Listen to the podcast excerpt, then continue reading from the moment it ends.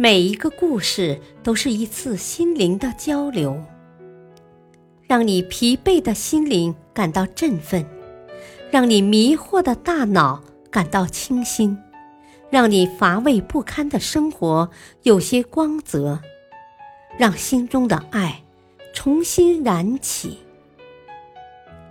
小故事，大道理。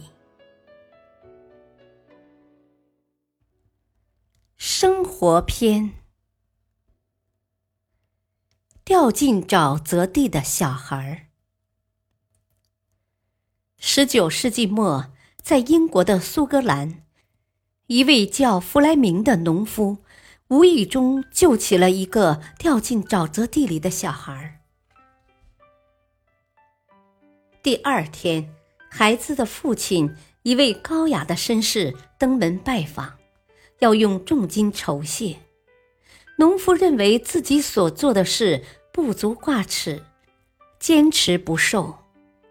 后来，绅士看到农民的儿子，就提议说要把这个孩子送到城里去上学，让他接受最好的教育。鉴于绅士的诚心诚意，农夫答应了。绅士非常讲信誉，重承诺。不但把农夫的孩子送到学校读书，而且还供他到圣玛丽医学院上学，直到毕业。这个农夫的孩子不是别人，他就是后来英国著名的细菌学家亚历山大·弗莱明教授。他于一九二八年首次发明了举世闻名的青霉素。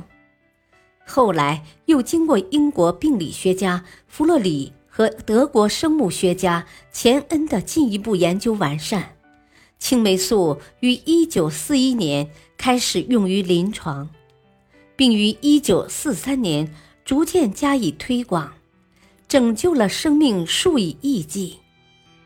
青霉素被公认为是第二次世界大战中与原子弹和雷达相并列的。第三个重大发明，弗莱明也因此获得诺贝尔医学奖，被公认为历史上最具影响力的一百位名人之一。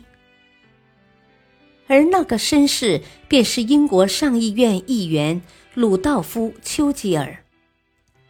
他那个被农夫救起的儿子，就是后来二战时期的英国首相，领导英国人民。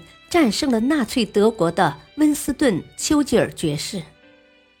二战时，他出访非洲，不幸患上了当时足以致命的肺炎，也正是通过注射青霉素才得以痊愈。